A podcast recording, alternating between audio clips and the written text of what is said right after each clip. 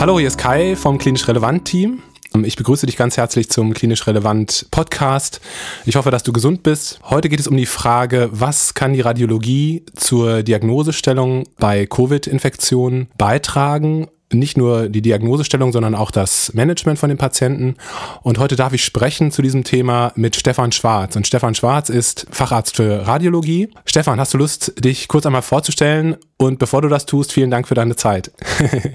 ja, aber sehr gerne, Kai. Danke dir. Ja, mein Name ist, wie du schon gesagt hast, Stefan Schwarz und ich bin Allgemeinradiologe am Klinikum Dortmund.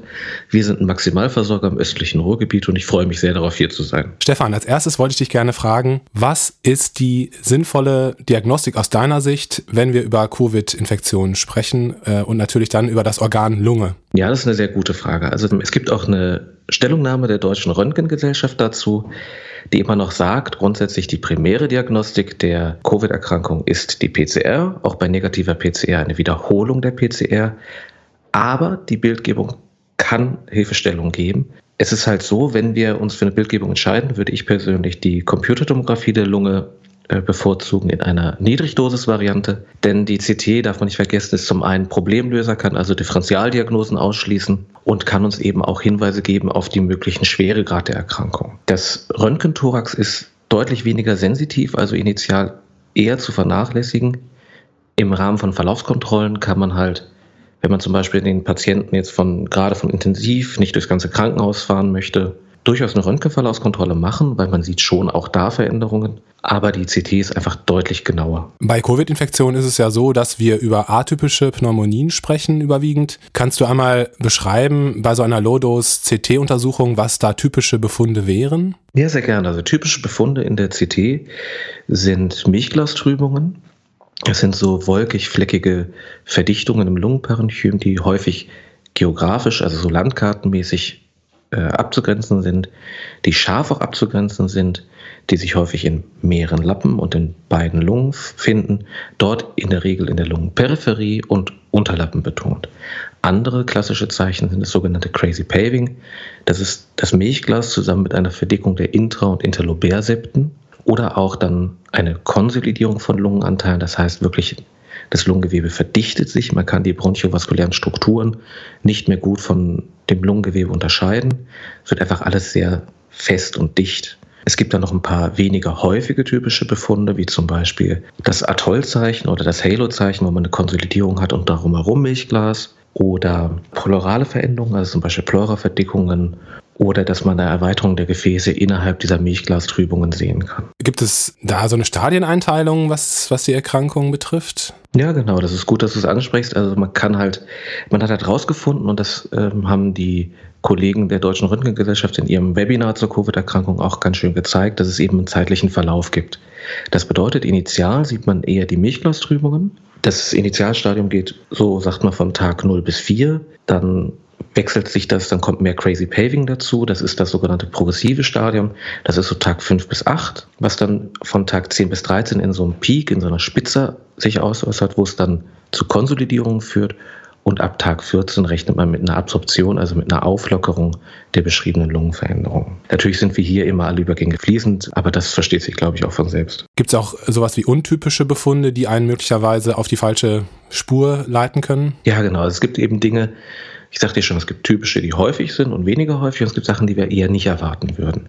Dazu gehört zum Beispiel äh, eine Kavernenbildung oder Pleuraergüsse, eine mediastinale Lymphadenopathie, ein Blütenzweigphänomen oder eben Konsolidierung ohne Milchglastrübung, weil Milchglas ist schon sehr, sehr häufig, muss man sagen. Da ist es dann so, deswegen machen wir auch diese Niedrigdosis-Untersuchung, dass wir einfach sagen, okay, uns interessiert das Lungengewebe, deswegen müssen uns die Weichteilanteile, Mediastin zum Beispiel, die interessieren uns gar nicht so sehr. Könnt ihr Radiologen dem Kliniker helfen, was so den Schweregrad der Erkrankung betrifft? Also gibt es da Einteilungen oder Scores diesbezüglich? Da gibt es gerade, also das ist wirklich Gegenstand der aktuellen Forschung. Also es vergeht, glaube ich, keine Woche, wo ich nicht von einem neuen Score lese. Ähm, da habe ich schon viele verschiedene gelesen. Ich denke, man muss sich in seinem Haus zusammen mit den Klinikern absprechen, was für einen selber Sinn macht, weil diese Scores haben natürlich Vor- und Nachteile. Also manche beschreiben halt näher, und das wollen wir auch eigentlich, den abzuschätzenden Verlauf der Erkrankung beim Patienten, also haben eine ganz gute Reliabilität von Schweregrad der Erkrankung zum Schweregrad des Scores, sind aber vielleicht relativ aufwendig.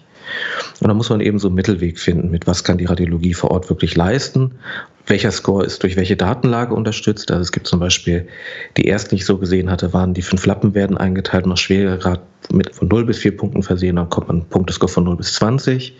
Der ist da ein bisschen verschärft worden, das ist das, was wir auch benutzen, da gibt man pro Lappen 0 bis 5 Punkte. Habe jetzt aber auch schon gesehen, dass es einfach eine Möglichkeit gibt, die Lunge in 20 äh, Abteilungen zu unterteilen und dann 0 bis 2 Punkte zu geben.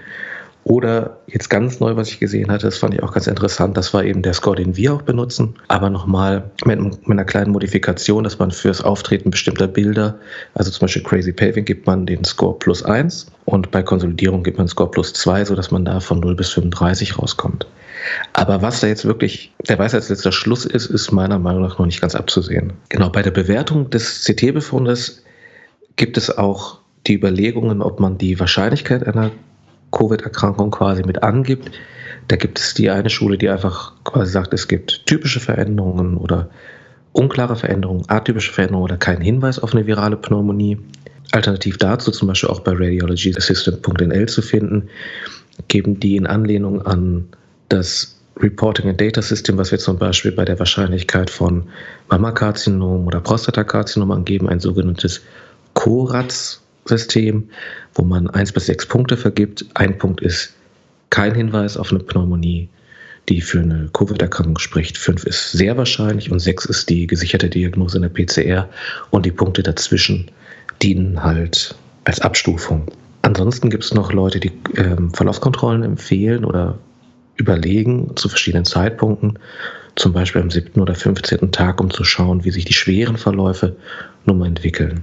Welche Differentialdiagnosen muss man berücksichtigen, wenn man jetzt so einen CT-Thorax befundet? Ja, also man muss natürlich immer an die Differentialdiagnosen denken und auch ganz wichtig ist, wenn ich eine CT-Untersuchung aus anderem Grund mache, wenn ich typische Veränderungen für Covid sehe, auch daran denken in der heutigen Zeit. Aber zum Beispiel die normale bakterielle Pneumonie geht eben mit positiven Aerobronchiogramm einher, hat auch häufiger einen Pleuraerguss und eben eine reaktive mediastinale Lymphadenopathie. Die Tuberkulose zeigt häufiger eben Blütenzweigphänomen oder Kavernenbildung. Und bei Patienten in der Risikogruppe, zum Beispiel HIV-Patienten, sollte man auch die Möglichkeit einer Pneumocystis-Pneumonie hinterdenken. Das kann nicht immer ganz einfach sein, da die verschiedenen Differentialdiagnosen gegeneinander abzugrenzen. Aber ich denke, die Radiologen werden halt jetzt auch mit dem vermehrten Auftritten der Erkrankung immer sicherer werden können in den Differentialdiagnosen. Was man zum Beispiel auch immer bedenken sollte, ich hatte ja gesagt, man macht eine native Untersuchung, das heißt ohne Kontrastmittel. Es ist aber so, dass man weiß, dass eben bei einer Covid-Erkrankung häufig auch Lungenembolien entstehen können und dementsprechend, wenn es eine rapide Verschlechterung gibt, dass man einfach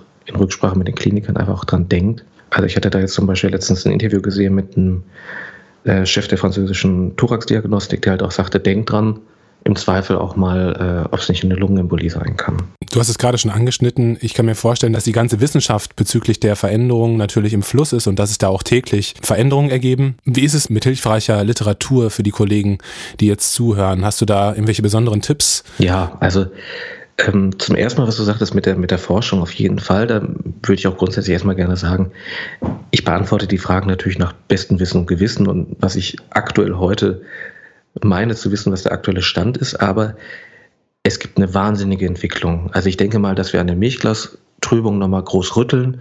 Das halte ich für weniger wahrscheinlich, aber gerade ähm, in den Scores und in der Bewertung und wie sich das in der, der Schweregrad für den Patienten auswirkt, da ist noch relativ viel Musik drin, denke ich. Da gibt es noch viel, viele Ungewissheiten, auch mit Veränderungen nach hinten raus, um vielleicht äh, Fibrose abzuschätzen, die daraus entstehen könnte. Also da kann sich noch viel ändern. Was ich heute sage, kann auch schon in ein paar Tagen oder ein paar Wochen falsch sein. Zur weiteren Fortbildung quasi hat es ja gefragt, kann ich ein paar Links angeben? Zum Beispiel, um nochmal das Statement der Deutschen Röntgengesellschaft nachzulesen über die Bewertung der Bildgebung wirklich in Deutschland. Ähm, die verlinken auch nochmal selbst auf ein schönes Lehrarchiv der Radiology Society of North America. Da sieht man ein paar Fälle, die auch gut aufgearbeitet sind, weil ich denke, es ist ganz wichtig, dass wir als Radiologen eben unser Auge schulen, dass wir eben auch, wenn nicht der Verdacht dran steht an so einem CT, weil wir ja nun doch auch noch weitere Erkrankungen sehen und behandeln und diagnostizieren müssen, dass wir sowas mal als Zufallsbefund auch nicht übersehen. Wie immer hilfreich ist auch die radiopedia.org. Das ist auch eine sehr schöne Seite mit vielen Bildbeispielen. Und die Kollegen von radiologyassistant.nl haben das meiner Meinung nach auch sehr schön gemacht. Da kann man ähm, auch nochmal diesen Score nachlesen, von dem ich sprach, den wir auch benutzen. Ähm, die haben auch ein paar Beispielvideos, wo so mal ein paar CTs zeigen und haben sehr schöne Pfeile auf die verschiedenen typischen und weniger typischen Veränderungen in den Bildern eingezeichnet, dass man wirklich ganz genau weiß, was die Kollegen meinen. Stefan, vielen, vielen Dank für deine Zeit. Ich hoffe, du bleibst gesund und ich hoffe, dich bald hier wieder im Podcast begrüßen zu dürfen. Wir haben ja noch weitere Themen, die wir gerne mit dir besprechen würden. Ja, sehr gerne. Vielen also bis Dank. zum nächsten Mal und ähm, ja, macht's alle gut. Ciao. Vielen Dank, dass du heute wieder zugehört hast. Wir hoffen, dass du einiges für deine klinische Tätigkeit mitnehmen konntest. Wir bereiten diese Podcasts mit viel Mühe und mit viel Zeit für dich vor. Wir würden uns daher total freuen, wenn du uns einen kleinen Gegengefallen tun könntest und uns bei Apple Podcasts bewerten könntest. Das würde auch anderen Kolleginnen und Kollegen helfen, diesen Podcast zu finden. Ansonsten wenn du Fragen oder Anregungen zu unserem Podcast hast, dann melde dich doch gerne unter kontakt.klinisch-relevant.de. Gleiches gilt, wenn du gerne mal einen Beitrag auf Klinisch Relevant veröffentlichen möchtest. Bis zum nächsten Mal wünschen wir dir viel Kraft während der Corona-Zeit und hoffentlich bleibst du gesund. Bis zum nächsten Mal. Ciao.